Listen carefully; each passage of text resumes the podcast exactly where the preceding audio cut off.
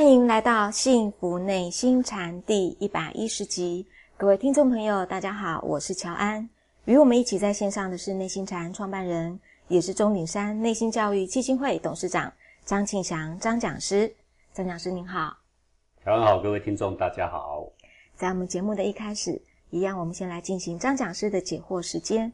这位朋友他的问题，如果今天换成是我的话，我也会觉得非常的茫然哦，不知所措。请讲师您一定要帮帮忙哦。我将他的故事稍微跟听众朋友讲一下。那这位女孩子哦，她说：“呃，我是在三十二岁的时候经亲友介绍，然后嫁给了我的先生哦，到现在也有三年多了。那在我们亲戚朋友面前呢，其实我们一直都是大家还蛮羡慕的一对。可是实际的状况是，从新婚的第一天到现在啊，我们从来没有同房成功过。嗯，已经三年多的时间，我们都有给医生检查过，后来确定呢，是我的先生。”是呃有阳痿的问题哦，那这段时间呢不是吵架就是冷战哦，所以在一年后我们也就分床了。那因为常常吵架的关系啦，我先生呢他也主动提了离婚。哇，那现在问题又出现了，因为我现在已经三十五岁啦，也真正是到了高龄产妇的年纪了，真的要离婚吗？嗯，如果离了婚的话，我再婚，那我择偶的条件是不是又有很多的局限，或者是说？我的对象也许已经是离过婚的，也或者是对方有小孩的，呃，总之就是有很多的不安呐。但是我想先请讲师回答。已经三年多了，夫妻也都有共识，想要共组一个家庭，只是因为先生这样的一个问题，嗯，不知道讲您的看法怎么样？呃，这个刚接到这个问题呀，嗯，我也觉得有点棘手，为什么呢？因为我是教禅学的啊。是。我不是教两性婚姻，但是呢，我们这个电台啊是在讲幸福内心禅，我们主要的题材是人生的幸福啊。是。那不论学佛也好，学道也好，我们总是不能离开人群呐。嗯哼。总是希望宣扬一个幸福在人间嘛，对不对？是。啊，觉得真正目的不是一个人躲在山上，或者是不涉世事，不管人间。的死活啊，大家，我想大概真正的目的不在这了啊。那现在呢，这位听众呢，他提到了呢，他的先生呢有一点疾病，我们把它视为是一种生理上的障碍哈。嗯哼。那这个疾病致使他们呢结婚至今啊两三年了，有婚姻之名无婚姻之实，对不对？是的。所以令呃这位听众觉得呢啊有点苦恼，苦恼的原因就是第一个。实际上内涵不是真正的夫妻之实。第二个内涵呢，可能是说，呃，这个现在常常跟老公闹僵了，那他提出离婚，到底我离婚好还是不离婚好？啊我万一离婚，那我找不到对象怎么办啊？是等等之类的问题啊。如果离婚再找对象，说不定对方也是离婚的啊，说不定对方有小孩，还不是事情有一点复杂了嘛，对不对？但我觉得。这个事情啊，不一定要谈到这个地步，为什么呢？因为我仔细看一下这个案例啊，他的先生并不是什么不良习惯的，嗯，他的先生也不是说喜欢酗酒打人，也不是家暴，也不是说动不动骂太太的，都不是这种啊，是，也不是吸毒，呃，可能偶尔抽烟，偶尔喝酒之类，就是这样。据我慢慢的揣摩他的心里面，人格上在亲戚朋友眼中，都还算是一个人品不错的人。是的，所以照理讲，我们与人相处就是一种诚信啊。呃，我们选择一个人，即使是婚姻，我们也是以品格为第一的选择嘛。那他现在是生理上有障碍，而不是这个人格上有缺陷嘛？嗯哼。只是他身体上有障碍，我们就要跟他离婚，那就等于说生病的人我们都要跟他离婚一样意思了。那当然，这又扯到说夫妻的性生活的问题啊。嗯。呃，但我觉得呢，呃，两个人夫妻啊，即使是没有呃这个性生活，但是如果他的真心关心他，两个人能够和平和谐的共处，相亲相爱的共处，那这也是一个完好的人生呐、嗯，那讲师，不好意思，我先请教。所以讲师，你认为在婚姻生活当中哦，这个无性生活也能够算是完整的婚姻？是啊，这个我还曾经看过有些报道是这样写的啊、他的先生这个性生活太活跃，所求无度啊，他的太太恳求他说：“你找别人我都不要。”也有这种的啊，嗯呃，没有性生活，但是有两个人的彼此尊重、互相的疼惜，我相信是很多人可以接受的。呃，只能够说不圆满，但是这并不是什么大缺陷。好，那再牵扯一个比较严重的问题，就是那没有办法生小孩，等于我们这位朋友他的爸爸妈妈是希望可以看到他的孙子啊。是，嗯那生小孩以现在的医学来说，其实这不是非常困难的事情啊。呃，可以用试管去做婴儿，对不对？这也是一个那方法他虽然是呃先生阳痿，但是不表示他的精子是不能用啊。啊。对啦，是那就算现在的精子不能用，也有医学上的方式可以解决。我觉得生小孩这个倒不是问题，嗯，啊，这是比较容易解决的。那最大的问题，我还是觉得，因为夫妻两个会为了这件事情常常吵架嘛，哈，是，嗯，那可能也许先生他为什么会主动提出离婚，可能也会觉得，嗯。当然这个原因可能就是太太一直劝他去就医啦，嗯。先生觉得自尊心受受创啦伤，嗯，呃，所以索性就跟你来提离婚哈。是。呃，据这位听众所讲，现在是先生主动提离婚，也有一两次了，是。所以现在令他呢左右为难嘛。是，那我觉得这个是可以两个人坐下来恳谈一番就可以释怀的东西啦。呃，如果可能的话，去就医尽量的改善。其实哦，我觉得不妨哦，如果他先生愿意的话，当然中医西医都可以去就医，对不对？是，但是我觉得自己锻炼还是比较重要啦。比如说站桩就是一个很好的办法。嗯呃，像我们黄庭禅里面有好多对的学员，呃，本来是不孕的啊，后来站桩竟然就怀孕了，不是只有一两对哦，很多对了哈、哦。是那这个也有睡眠不好的站桩，后来这个睡眠也都很好，加上站桩跟静坐啊，睡眠也改善的也很多啦。那便秘的站桩也改善很多人呐、嗯哼好，那我看这个站桩这件事情呢，因为我也站了好多年了，每天神采奕奕啊。那我们的学员跟着站桩的人，每一个人也都感觉真的神采奕奕，而且是来这个我们中点山工作的时候，哎呀，工作一整天呐、还是像一条龙一样啊，嗯哦，神灵活现的。是一个人只要他的精气神饱满啊，那么像这位听众所提的问题啊，呃，先生的一些功能障碍应该是可以有很好的改善。啊、虽然我不是医生，但是我知道，只要你的精气神提升，好多文明的病啊，几乎都不药而愈，也很多。那当然看医生也是很重要的。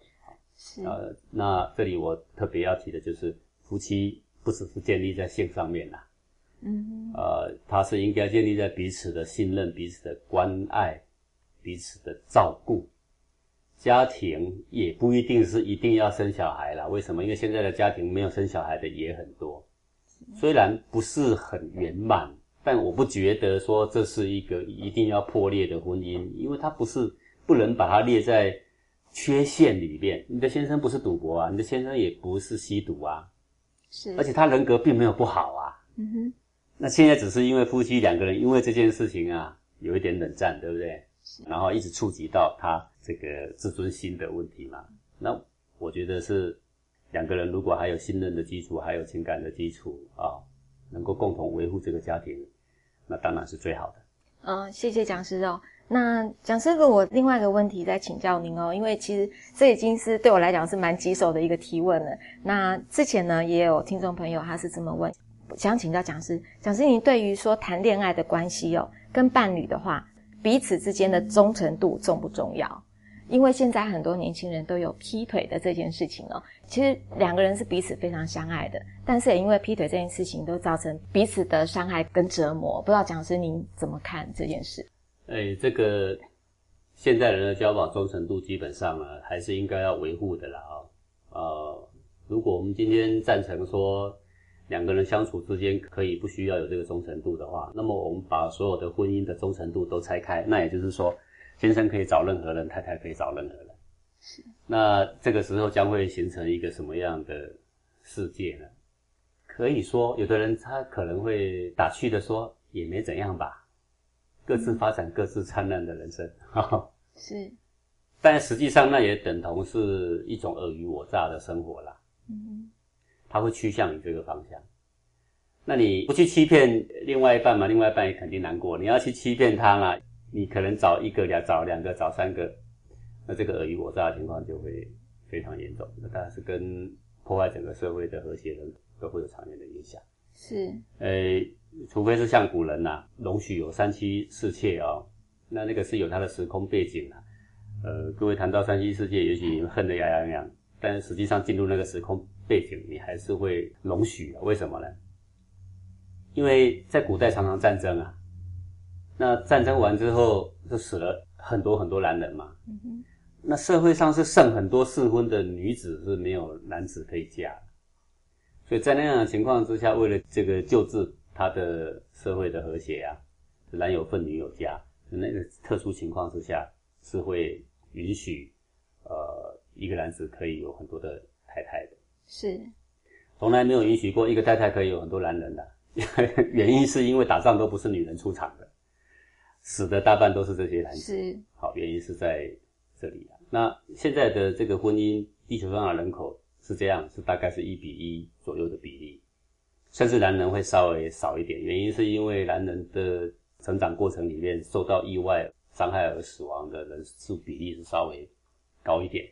好，所以现在呢，还是为了整个社会的和谐呢，还是适合这个呃一夫一妻制呢，这个是大家呢可以让社会更和谐的方式。嗯，好，谢谢讲师您的解惑。这位听众朋友他就说了，他说：“讲师你好，我现在还是大学的学生哦，我想请问讲师，我现在学习黄庭禅会不会太早了？可是我自己又好像不是很幸福诶，而且我的精气神也不是那么的好哦，我就觉得黄庭禅很适合我学，所以想请问讲师，这个学习黄庭禅呐、有没有年龄的限制啊？诶，我曾经呢就想过说，小学生是不是来跟他们教教黄庭禅啊，叫他们找找他们的内心呐、是我很意外的发现呐、这些小学生要他们找内心是一下子的事情啊，一下子一下子而已。我只要一两个活动，叫他们摸 内心呐、那个内心有感觉的地方，每一个人都摸得出来。为什么我们大人两天还不一定摸得，到啊因为他的？心已经硬哦，冰冷了。冰冷了。对，因为我们嗯现在就是气脉都已经堵塞了，我们习惯用冰冷的态度看人，我们习惯用怀疑的态度看人。我们现在的揪心、心堵的是常态，是。所以它变成它没有柔软的时刻，没有放松的时刻，他就不知道心的浮动是什么，是，他已经完全不能了解心。我们办禅修课程来参加的人，差不多是从二十五岁到六七十岁都有，对。哦，六七十岁很少，二十到二十五之间也比较少。是。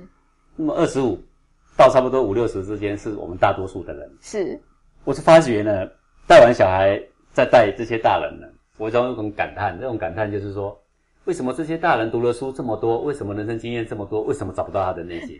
嗯，那一两个小时下来还找不到的还有一半，还好就是两天的课程结束，差不多九成都能够很准确摸到。对。可是讲是哦，虽然我们就是比较难找得到内心，可是我们都可以知道自己很烦恼，可以知道自己不快乐。对对对，那这个是差别就在这里。嗯，所有的成年人都是烦恼不堪，急着想要解脱烦恼。是如果这些小学生这么容易摸到内心，我说我教你们解脱烦恼的办法，他却一点兴趣都没有。为什么？因为一一点都不烦恼，对，他不觉得这个学问到底对我有什么价值，毫无价值可言。是而且呢，我正要享受人生，你却有叫我不要享受。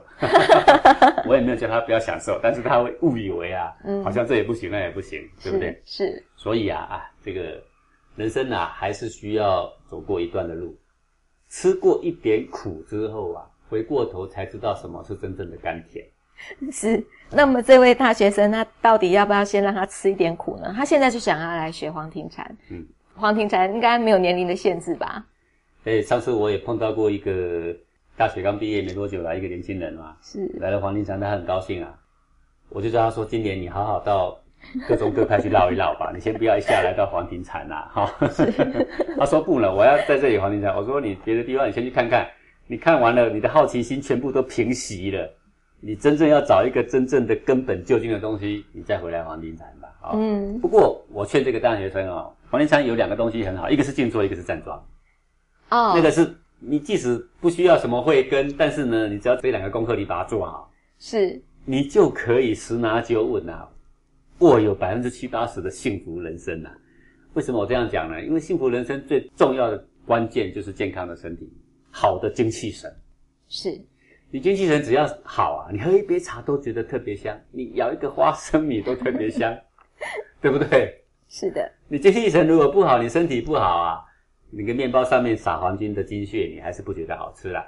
对的，好对，给你吃个牛排几万块，你也不会觉得好吃啦。嗯，好啊。那讲师这个另外一个大学生他也问了啦，呃，因为他说透过黄庭禅呢，也知道有那么好的学问，所以呢，这位大学生啊就想要跟着讲师的步伐来落实这个静坐跟站桩。可是真正在做起来，发现没有那么容易耶。为什么？比如说呢，我十点前要睡觉，我六点前要起床，可是我现在在大学的宿舍里面，大家都很晚睡啊。那我虽然早早就上床准备睡觉，可是宿舍的同学一下子上厕所，一下子洗脸，有的时候啊，桌子椅子啊乒乒乓乓的撞，嗯，或者是无意的用力的关门哦，都可以把我吵醒。我很想要早早的睡觉养气，但是在这样的环境下，我每天的精神都很不好，而且只要晚上没睡好，我第二天就会很没精神，当然也就提不起精神来打坐啦、关照。那请问讲师，我又应该怎么办呢？所以我就常常在想这个问题啊。现在的大学呀、嗯连学生的品格都教不好，不是吗？我到底应该叫你大学还是小学呀、这连幼稚园就应该教好的东西，尊重别人的生活，对不对？嗯是你的动作举止不能影响别人，这个在幼稚园就应该教会啦。是，我们现在到大学呢，还变本加厉，是就所有的那些高喊改革的教育学者都应该抓来打屁股的。嗯哦是那怎么办呢？怎么办呢诶世界上常常不如意事十之八九，对不对？既然你没有办法改变环境，那你可以改变自己。你怎么改变自己呀、哎，去外面租个房子吧。就不要住在宿舍里面了。你你的宿舍都是这一群人，跟他们混在一起，又能够有什么好处？嗯哼然后你可能会告诉我说：“哈，那去外面租房租比较贵呀、对呀、叫做不得已的二选一嘛，哈、是人生常常是这样的，是没有十全十美，说又可以搬开，然后房租又更低，嗯那这个是要自己要去选择，自己要想办法，或者是同寝室没有几个人嘛，好好坐下来沟通沟通，嗯哼好，把你的处境、你的生活想要这样，你把处境告诉他们，希望他们不要影响你。当然，你也要跟他们讲说，我也不会影响你们，是看看能不能改善啊。真的不能改善，那你能不能忍耐？哈、嗯还有不用忍耐，那你就可以关照。对，讲师正想要问这个，我可以不要忍耐，我用关照，就是要在我的周围有很多嘈杂的声音，我还可以有什么样的方法可以让我自己慢慢慢慢的入眠？呃，入眠倒不一定了，但是嗯你可以不生气，哦，可以不生气，就不好奇，因为他吵得很大声，嗯呃，你硬说你一定可以入眠，倒，未必啦。是不过他这个只是他的形容啊，我觉得开门关门的声音呢、应该就是还有限的啊、是并不是在那边吵闹了。吵闹的话，谁也睡不着了嘛，对不嗯对？那有的时候，呃，事情有时候并不大，但是那个气呀、越来越气，那个才是大问题呀、本来听到一点小小声音还好，然后两声三声我就越来越火大。对对对，嗯换个角度说，如果你现在刚好要追一个女孩子，那个女孩子你很喜欢，然后呢，她就偶尔开个门，偶尔关个门，空一下，你也会觉得挺可爱的啦，你信不信？你说，哎，这个声音还蛮好听的啦，哈、但是是一个你讨厌的臭男生啊、常常还瞪着你欺负你，他又开门关门啊、你就觉得哦，这家伙是太自私了，这家伙太可恶了。越听越生气。啊对，我们会夸大他的过错了，嗯啊是啊，呃，这种情况就是学习关照的好处。当你把向外的这种注意力把它抓回到身内来的时候啊，我们跟那个躁动的气血共处，你也会发现说，虽然气血是在里面躁动的，但是呢，当你一接受，却非常的安宁。这个就是古人所教的“人心为为，道心为为，为精为一，允直觉中”啊，这些心法它的好用的地方啊。是当然，呃，有时候同学也不是说多恶劣的人呐、就是好玩嘛。是年轻人精力有点旺盛，然后搞到三更半夜还不睡觉嘛，啊、对，呃，以一种宽容的心来看待，协商看看，真的不行，我们就接受看看，真的不行，那就加一点房租，到外面去找一个房子吧。当然了，就是一步一步再先试看看，这不行的话，我们就只好先离开那个环境对对。但不要用仇恨的心来看待这些小毛病啦，这嗯毕竟只是一个小毛病，而且当然也是大家充满了精力啊、朝气活泼的一种表现啦。可是讲师，你不是也常常要我们说，嗯，要知道说生活要有更多的弹性哦。那当然，如果是我长期都是在这样子很嘈杂的一个环境里面，我当然没有办法生活的很好啦。但是如果偶尔，比如说我今天到外面去旅游，可能五天或半个月的时间，像很多人都在常常在外面出差，那也是都很嘈杂的一个环境。对啊，那我真的没有办法睡，或者是说我换了一个别的地方，我会认床没办法睡的时候，我可以怎么做？只能接受还能怎么做？累了还能怎么做？各位，这就是人生呐、嗯，呃，教小孩啊，就是要让他知道说，人生不如意十之八九哦。是，人生的境遇不是样样哦，你想怎样就怎样哦。当然不不是，也不是你有钱当老大，你就能够样样如意哦。嗯也没有这个事哦，没这个事好，那碰到环境不得已，那跟我的这个兴趣、跟我的志向、跟我的喜好违背的时候，我能不能有那个心量放开，还是坦然接受，或者是哎呀，我少睡了一点，但是头有点晕，嗯，呃，我们觉得没有睡饱，还是我甚至说我没有吃饱，对不对？是，这些都没有关系，但是我们以一样以着关心人的态度啊，既然出去玩了，那我们就好好跟他们玩在一块，是，不要抱怨。是，到家里也好，到外面也好，我们尽量给人正能量，我们尽量说正向的话，是，你就发现呐、你的人生呐、会有所改变。嗯，呃，就有这么一则小新闻嘛，一个开的士的啊、就是是计程车啦。是，他呢很喜欢埋怨这是一个外国人，然后呢每次载了客呢就埋怨说社会如何不好啦，国家如何不好啦，哈、这些警察怎么不好啦？你看那些百姓多没水准啦，我都载到怎样的烂人啦，啊，这这开着车就是这样埋怨埋怨。各位，你有没有发现很多人有这个嗜好？有诶、那他的客人从来没有说坐过他的车的会说跟他要名片，然后说我下次找你，没有，从来没有。嗯，那么后来他就在开计程车的过程，他听到了一个节目说告诉他不要埋怨，那他就想有没有可能呢？这会更好吗？他刚开始很不习惯，因为他要很忍耐，他不埋怨这是很忍耐的事情啊 哈、然后他后来想这样忍耐不行，这样都不说话也不好啊，就是后来就来讲讲小笑话啦，那偶尔问一下客人好不好啦，欢迎你上车啦，感谢这个你坐我的车子啦，啊、哦这样讲嗯。啊。然后刚开始这改变还不大啦，那后来他就有提供报纸啦，诶到最后甚至提供咖啡。哇，啊，要不要来一杯热咖啡啊？他说啊，还有热咖啡 啊，有啊，要冷的还热的，哇热咖啡，好，箱子打开，里面保温的拿出来，哎，这就是热咖啡。是，他从不埋怨，他都在赞扬，赞扬客人，赞扬国家，赞扬社会，赞扬他所看到的形形色色的人。好多人跟他拿名片，下次你一定要来载我，我只要要计程车，我就找你。当然啦，坐在这样的车子里面多温对，暖、他啊，的业绩是同业的业绩的四五倍，是，所靠的就是什么呢？接受、嗯赞扬，不要抱怨。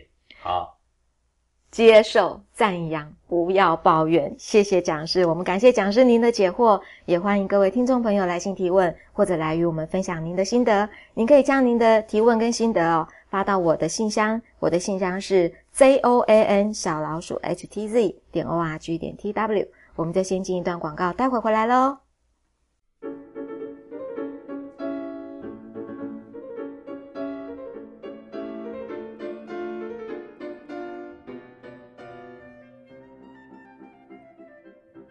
小树苗哟，老树苗，哟，宝宝，爸爸觉得你上完小树苗进步好大哦，懂礼貌啊，会谦让啊，关心人啊，做家务啊，爱学习啊，好多好多，是吗？我会做的更好的，耶！加油！谢谢爸爸，爸爸，我觉得你上完内心禅变化也很大耶。是吗？当然啦，经常回来陪我，而且每天站桩打坐，好精神的。我同学的爸爸都说你好平和的，跟你讲话好舒服，很轻松。太好了，我们太幸运了，能跟张讲师学国学，是不？嗯喏，小朋友学小树苗，大人学内心禅，可以找到幸福的感觉哦。是真的哟。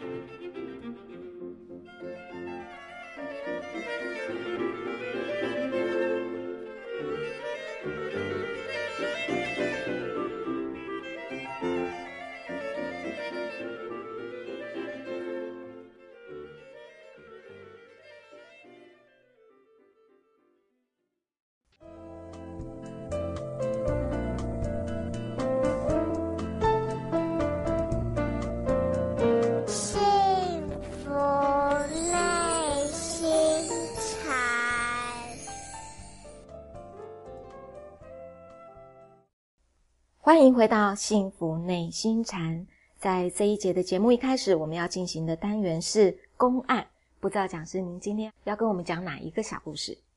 好，我们今天讲呢，这个叫做石头智回禅师啊，石头禅师。对，我们就叫做智回禅师。好，智回禅师。那么他是这个圆净禅师的弟子了啊。是那这个智回禅师呢，他祖上世世代代呢都是石匠打石头的。那么这个智慧禅师呢，他从小就不识字，可是呢，很仰慕这些修行的人呐、是那他记忆力特别好，因为他不识字嘛，就叫人呢练这个《法华经》，让他学习呀、是每次练一点，他记一点；练一点，记一点。哦，各位，《法华经》也是不小的一部书啊。然后呢，他很快很快，他就整部都能够背诵。好，然后后来呢，他实在对修行很有兴趣，后来就辞别了双亲呢，就到这个无尽禅师的座下去学习了。是。整天就在这个寺庙里面呢洒扫了啊。后来呢，这个寺院呢，因为要扩建嘛，需要很多的这个石材嘛，所以呢，这个呃圆净禅师啊，就叫他呢到悬崖上啊去找石头。好，那因为盖一个寺庙，往往都是要一二十年了。是是很长的时间了。所以这个智慧禅师呢，他整天都在那边工作，可是他又不放弃学习呀、那他记忆力极好，各位对不对？他《法华经》可以背诵一字都不漏，对。然后他就一边凿石头，一边诵念《法华经》。嗯，好，那各位你要知道这个功力是不简单的啦。各位要怎么功力不简单？你试试看就知道了哦。这个《法华经》一部从第一品一直诵诵到最后一品哦。呃，所谓观世音普门品，就是《法华经》里面的第二十八品啦。二十八啊品，对，所以这是不简单的啦哈。嗯然后呢，他就整天一直敲，就一直念，从上弓到下弓，他就练了好几遍，用功非常的精进是啊。只要他哈、手不离锤，他呢口就不离手哦。那这也是个好办法，因为一般的人念经都还要放下所有的事情，才能够专心念经，对不对？他就想，既然我不可能放下事情，因为我一整天都要打石头，那我怎么精进呢？那我就每打一锤就练一句，哎，这个功力不简单呐、好，而且他的记忆力很好。是那么就这样练练练，不晓得练多久啦。有一天，这个圆净禅师啊，就去探视他，然后呢，看他这样捶一下练一句，捶一下练一句，整部《华华经》倒背如流啦。然后圆净禅师就跟他说啊：“你今日叩叩，明日叩叩，死生到来，作神折合。折合的意思就是说什么跟你替换啊？你今天叩叩，明天叩叩，你就叩叩叩叩叩叩，然后你道学不进步。有一天，当你生死关头到来的时候，生命要结束的时候，你拿什么来折合？拿什么来折换？我问你，死了就死了，就没啦。是。但是你的这个真正的法身没练出来啊。我虽然会背诵一整部的《法华经》，也没有用。对他这个圆净禅师就是要来点醒他。嗯，你今日叩叩，明日叩叩，对，叩叩就是敲石头的声音呐、生死到来的时候，你拿什么来折合？还什么换得了你的肉身吗？没有东西换得了。这什么意思啊？就说你这样啊，不就近，怎样不就近？我练法华经呢，对不对？是我还做功德呢。我是太阳一出来就叩叩叩，一直到太阳下山还在叩叩叩哎。我每扣一声，我都会一直念。对呀、不是念经有无上功德吗？嗯，对不对？是功德。而且《法华经》里面念过多少圣号、多少佛号，你知道吗？还有多少故事，你知道吗？是啊，应该都是功德啊。光观世音普门品，大家都认为练这一步就无上功德，就要超生去了啊！而且我里面观世音只是里面的其中一小品呢。二十八品。那我能够倒背如流，不然来你的弟子谁能够倒背如流？除了我，还有谁能够倒背如流？对不对？嗯有的人说念佛号就可以往生西方，你知道《法华经》里多少佛号吗？是，对吧？哦，好。竟然我的师父告诉我说：“今日扣扣，明日扣扣，生死到来，你拿什么换？”哎呦，他吓出一身冷汗，他非常惊愕。为什么惊愕？说啊，这不是修行吗？这不叫做精进吗？你叫我去凿石头，我就去凿石头，整天凿不离手。是啊，你叫我念经，我就念经。然后他马上放下手中的凿子，跪下来，跟严净禅师礼拜，然后呢，请求严净禅师给他开示。那请问师傅，那我要怎么做呢？什么才是究竟的法门呢？什么东西生死到来的时候，我可以跟他折合嘛？对不对？什么东西呢？对比生死还可贵，对不对？好，所以呢，这个严净禅师就把他带回他的禅房，然后呢，叫他暂时放下所有一切的诵经，全部都放下来，然后拿一个小册子说：“来，你专心看这个公案。这个公案叫什么公案呢？就赵州看婆字公案。公案大致内容是这样的哈，就是有一个僧人呢，他要游五台山，那么途中呢，他就碰到了一个婆子哦。各位，如果你在修行路上碰到婆子，千万 要尊敬。好多公案都是碰到一个婆子点化他，都是婆子点化，都是婆子。上次我们不是讲到一个婆子吗？是有神通的即吃茶，没神通别吃了。是，这个他碰到一个婆子，问他说：“台山路往哪去呀？”哎，因为他是有五台山嘛。那个婆子说：“木直去木，所以这个木哈、哦，仰慕的慕啊，下面改成一匹马了啊。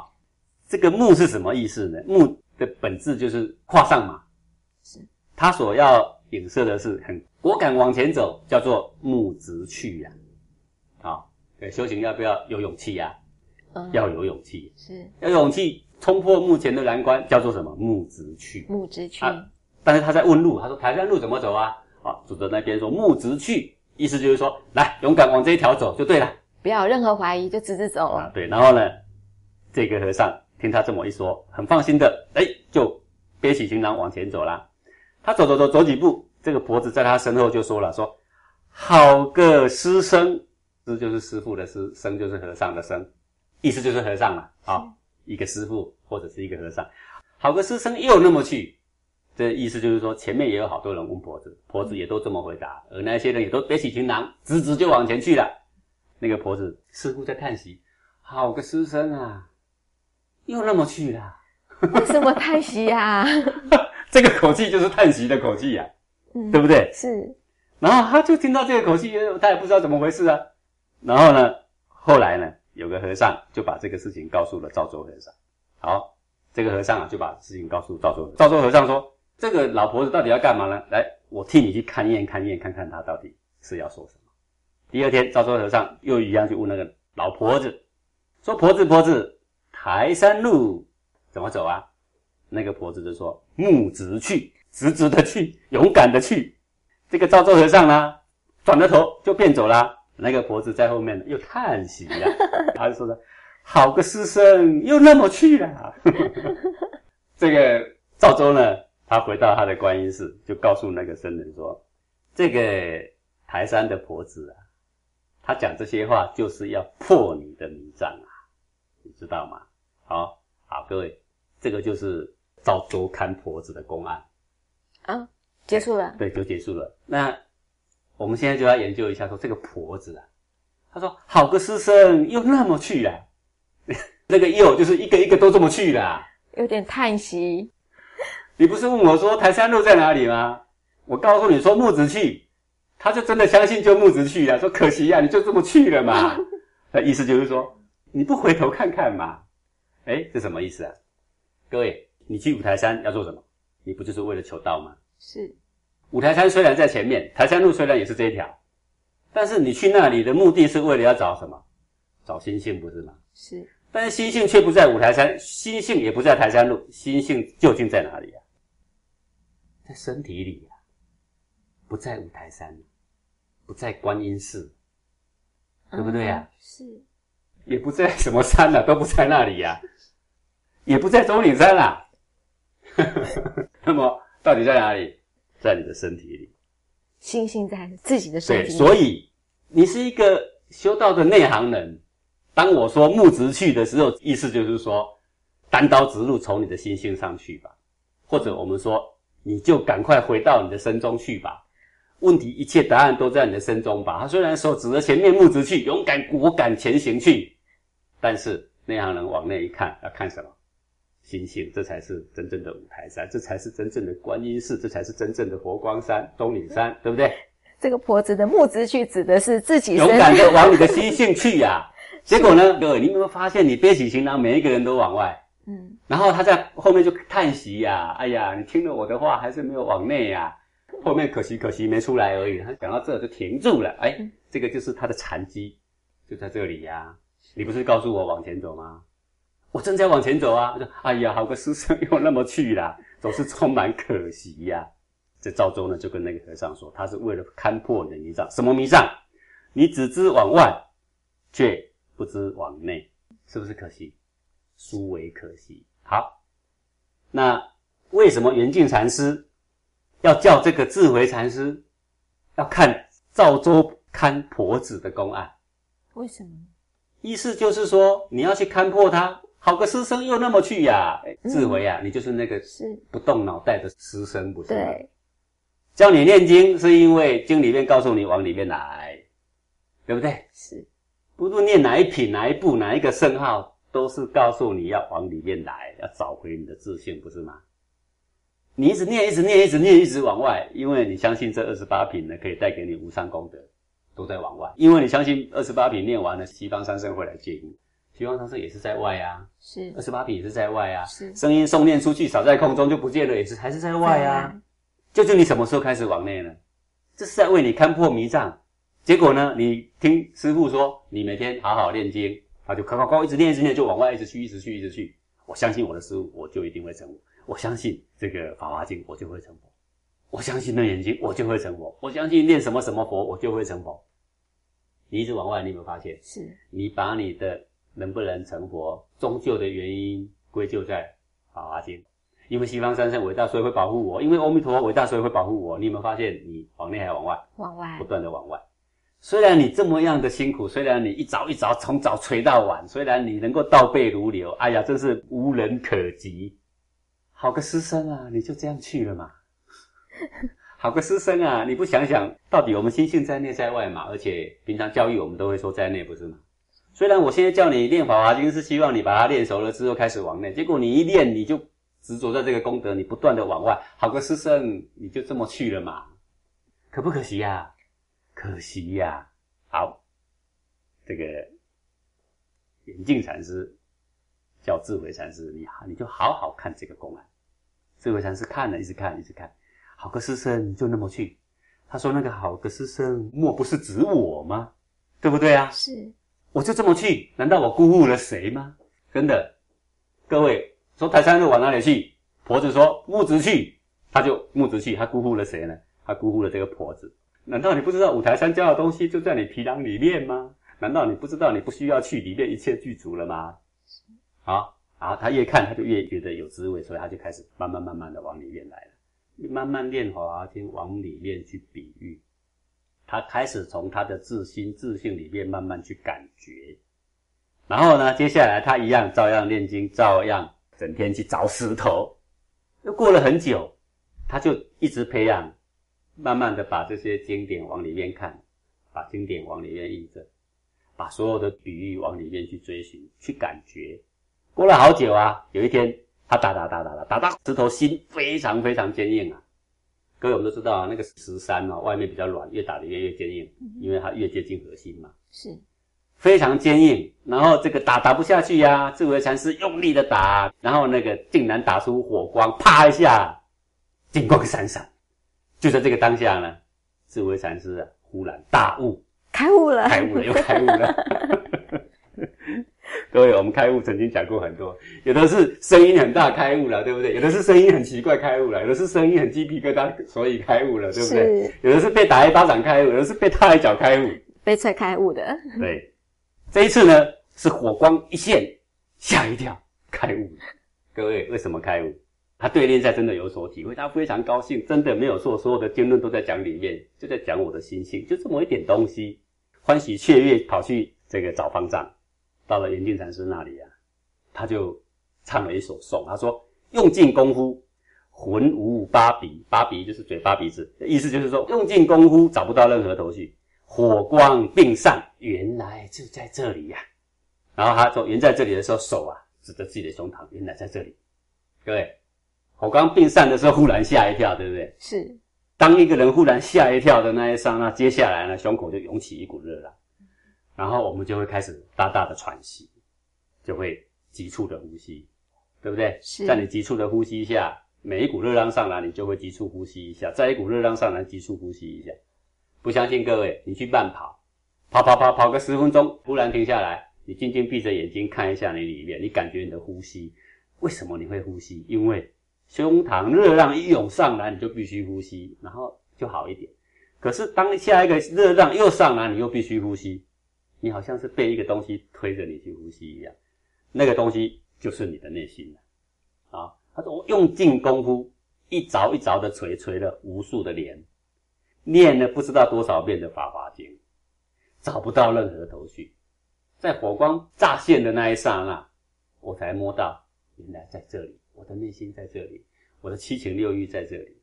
啊，那个眼镜禅师一听啊，非常高兴啊，他说：“子彻也，说你今天终于彻悟了，就在这个地方，从这里开始修行。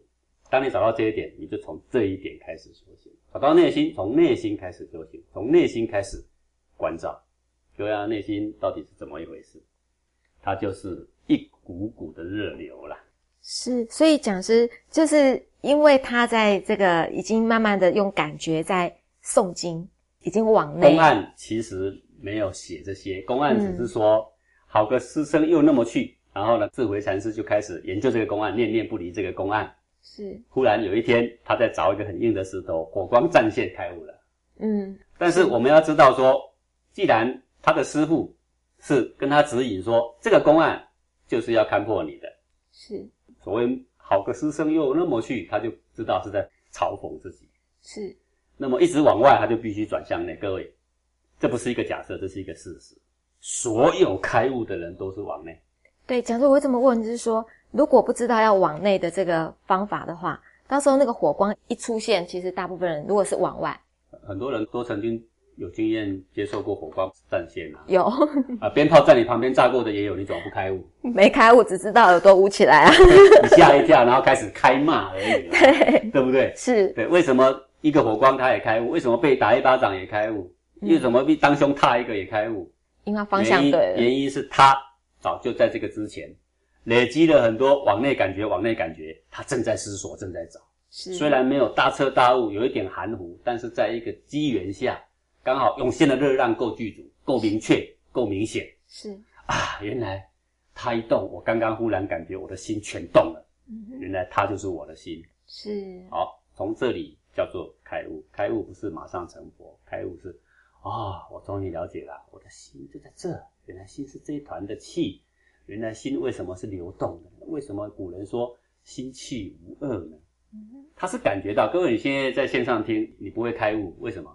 因为你你没有感觉，因为没有感觉，你是用听的。是，这个就好像我在这个空中电台，我讲说啊，柠檬是什么味道？这柠檬是酸带点什么？柠檬的酸跟李子的酸是不一样的。我讲十年都没有用，你尝一口就知道。是，你不去尝，你光光听哦，你就会觉得哦，这个柠檬好神奇哦。是，是，尝一口才知道真正的味道。可当你真正感受到内心那一刹那，对，就这个这个重要。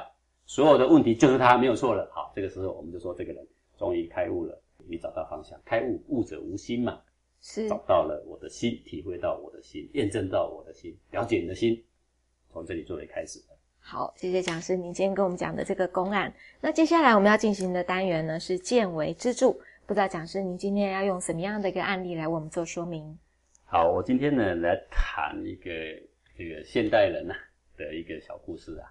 这个人呢是一个很有名的这个金马奖影后啊，叫做张艾嘉，我想没有人不认识他。嗯，啊大家都认识，那么讲的他的人生的一段经历以及他的改变，我们来思索一下我们的人生的方向啊，是不是应该要有一点调整？好，麻烦因为。这个叫做前居之鉴嘛，对不对？是，这个张艾嘉呢，他是一个衔着金汤匙出生的人呐。那为什么呢？他的外祖父啊是曾经以前台湾的高官啊，父亲呢是空军的军官，母亲呢是台湾也是相当著名的大美人呐。所以这个出生不久的时候呢，他就跟着这个母亲呢到美国定居，接受西式的教育。然后十六岁那一年呢，他觉得这个娱乐圈五彩缤纷呐，他就回到台湾，一路就踏进这个演艺圈里面。好。那一直的表现都不错。二十一岁的时候呢，成为金马奖的最佳女配角，然后之后呢，又有两次荣登金马奖最佳女主角。各位，我们看看这个人呢，他就是胜利组出身的啦。是啊，哦，别人一辈子追逐不到的东西，对他而言，好像是就是手到擒来，手到擒来。那他也很享受在这种鲜花和掌声里面的，然后他越来越喜欢这种被人尊重、被人追捧的感觉，他越发的想要再更上一层楼，更上一层楼。那他都已经得到金马奖了，他已经在这个演艺圈里面，他的聪明才智、美貌也没有人不知道啊。那他还有什么可以追寻呢？那就要想下一步要追寻什么啊。然后他那时候年少轻狂嘛，他就在想说，能够配上我的人，再为我增加点色彩的男人呐，应该就是台湾的音乐家罗大佑。哦，配得上他，因为这个人也是桀骜不驯的，哦，是一个真的大家都知道的，都是非常杰出的人嘛，对？然后呢，就试着跟他交往啊，他也坦诚，当时跟罗大佑交往就是为了拉风而已啊。是，哦，结果这个交往呢却也很顺利啊。这个罗大佑呢，最终也选择了他啦，两个人就在一起啦。那他跟罗大佑同进同出啊，他是风光无限，好，他尽情享受那种被所有男人凝视、被所有女人嫉妒的快感。他以这个为目标，然后。他说他跟罗大佑的情感倒不像是情感，他把罗大佑看成是一个璀璨夺目的首饰一般呢。哦，只要可能到哪带着他就是炫耀一下，炫耀一下。可是他自己说，可是一个女人不能够只有一件首饰吧？哦，这个事情严重了。所以呢，所有的影坛的帅哥啦、商业的精英啊、政坛的名人呐等等啊，他隔三差五他就随便哦，就找一个男人，然后呢，一起出现在众人面前。他好像忘了自己还有个男友叫做罗大佑啊，啊，然后他甚至不记得上次见面什么时候啊，也遗忘了罗大佑生日到底几月几号，然后他也会挽着别的男人，然后在公共场合跟罗大佑不期而遇，然后罗大佑就一脸尴尬，然后呢，张艾嘉根本就不在乎，他冲着罗大佑嫣然一笑，这两个人大家都知道是男女朋友，但是其实呢是他的一件首饰首饰而已，好，然后两个人交往过了一两年呢。这个罗大佑有一天知道说张艾嘉要去参加天体营，天体营就是脱得一丝不挂啦。罗大佑怒不可遏啊，第一次就跟他动了暴力啊，随后就越演越烈，常常在那边打打吵吵。后来呢，打累了，最后呢就决定要分手。分手之后，罗大佑就回到他本行做医生啊。离开乐坛之前，写了最后一首歌，就是《是否》，各位。也许各位很多人讲，其实就是在说张艾嘉啦，他的心疼就对了啊。你看这张艾嘉把我们的罗大佑搞得心力交瘁了啊。那么这个感情的经营失败，一点都没有给这个张艾嘉带来任何回忆。他觉得他人生方向设定就是对的，他是胜利组，而且他要更胜利，他要让一切的人嫉妒死就对了。好，那三十岁那一年呢，他的心态上呢，忽然有一种微妙的变化。那个变化呢，就是他。不再满足于那种飞车劲舞的日子了，他忽然想要生个孩子，就怎么样？我没结婚，我想生个孩子，行不行？我就要来搞一个这个新闻。但是呢，谁来帮我这个忙生个孩子呢？诶，他在香港，他就认识了一个人叫王进雄，那就是后来跟他结婚了。他是个温文儒雅的绅士嘛。可是这个人是个有妇之夫，张阿家认为那又如何？那就要看谁的手段高。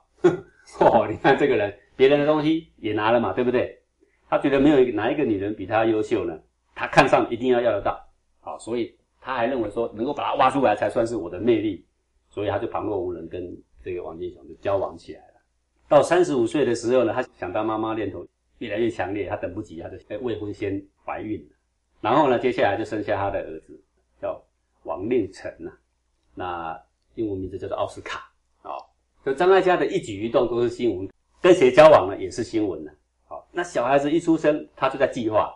啊！我要让我的小孩成为最好的童星，让所有的人都知道张艾嘉所拥有的东西，包括这个小孩，通通都是一流的。啊，好，然后接下来小孩子生下来啦，这个王金琼呢就离婚，正式跟张爱嘉呢就结婚了。好，然后呢他就一步一步呢要开始来经营他这个儿子。他为了培养出他的儿子的高贵气质啊，他从很多很多地方啊开始努力啊，比如说食衣住行啊，每一个地方啊都时时刻刻的培养。那一有不对他的意啊，马上就去纠正他啊，比如说这个小孩不能跟别的小孩一样啊，在地上。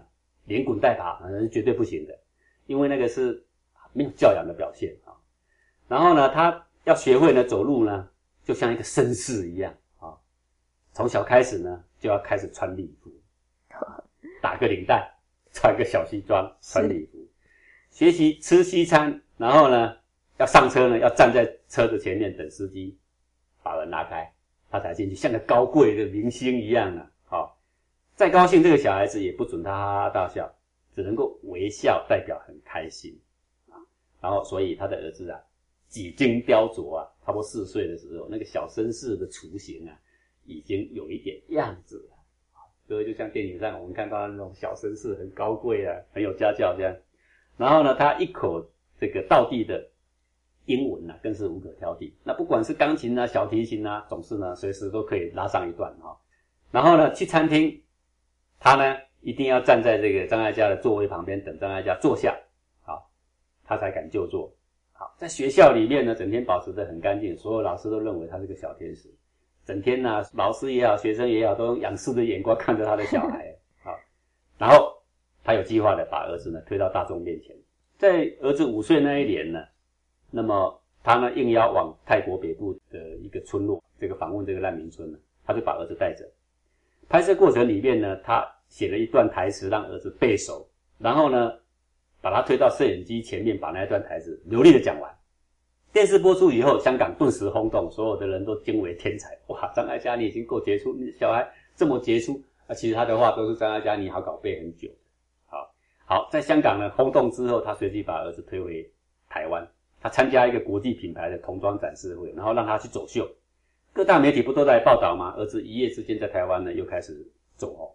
好，所以那个时候各位我都还有印象，真的是觉得呢，在张艾嘉的经营下，他的儿子一举一动啊，啊，都牵动着摄影机。对，好，那么可以说表现呢可圈可点啊，可以说第一童星的啦。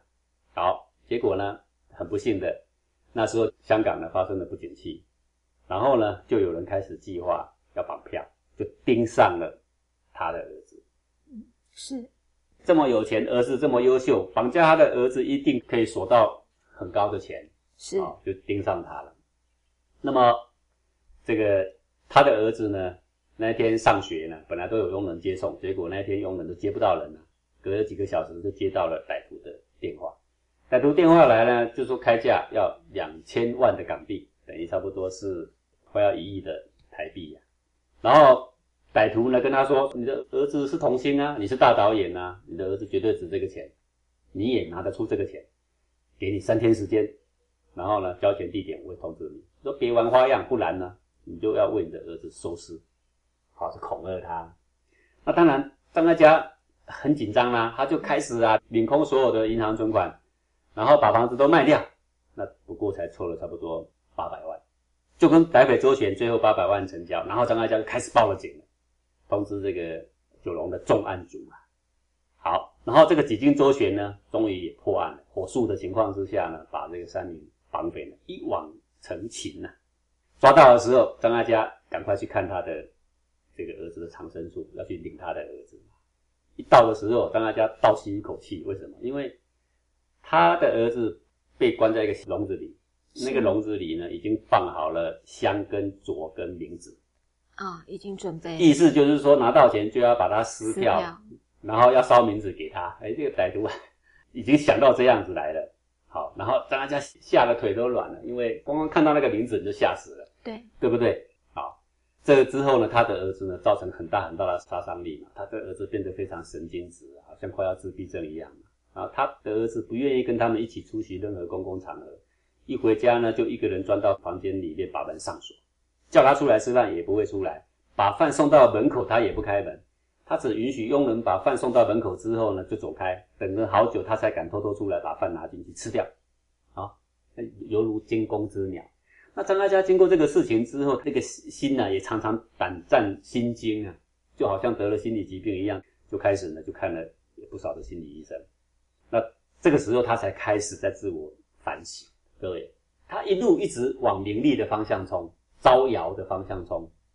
这个时候开始反省，他说：“我的婚姻没有留住罗大佑啊，那我再婚呢，我差点失去我宝贝的儿子。”他咨询了无数的心理专家，我到底是怎么了？我要怎么样能够再站起来？心理医生只给他一个说：“你的小孩跟你都只能够靠事情疗法。”好，然后呢，他忽然想到说：“老天对我够宽厚了，已经把儿子活生生还给我了。那我要开始学习做一个母亲，用母爱怎么去跟我的小孩共处。”然后他就把以前的教育方式全部改掉，他允许他的小孩不吃牛排，去啃面包。他允许他的小孩呢，这个带同学回家闹得天翻地覆 啊、然后呢，这个他以前嗤之以鼻的那些不富贵的、没气质的同学，通通可以请回来。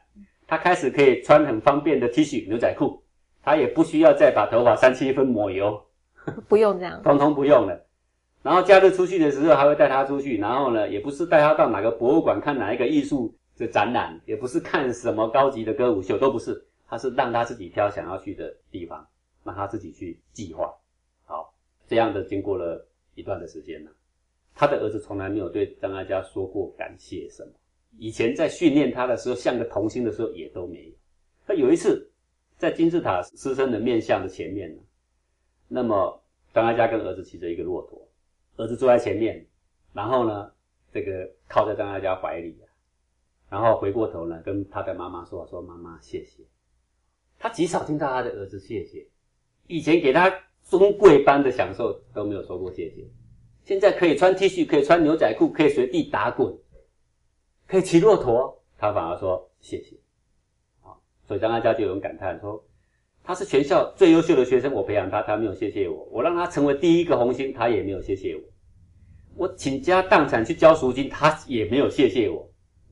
就在这么样一个大自然大漠里面，他靠在我的怀里，他由衷的谢谢我。这句谢谢哦，顿时让我觉得所有的荣耀、所有的名利都无法与这句谢谢相提并论。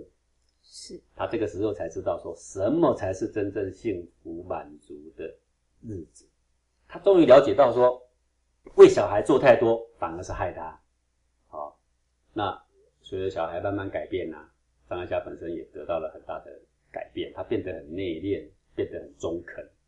他变得很朴实啊，好，他说人生中啊很多事啊不知道比知道好了，不灵通比灵通好，不精明比精明好，这就是人生难得糊涂的幸福。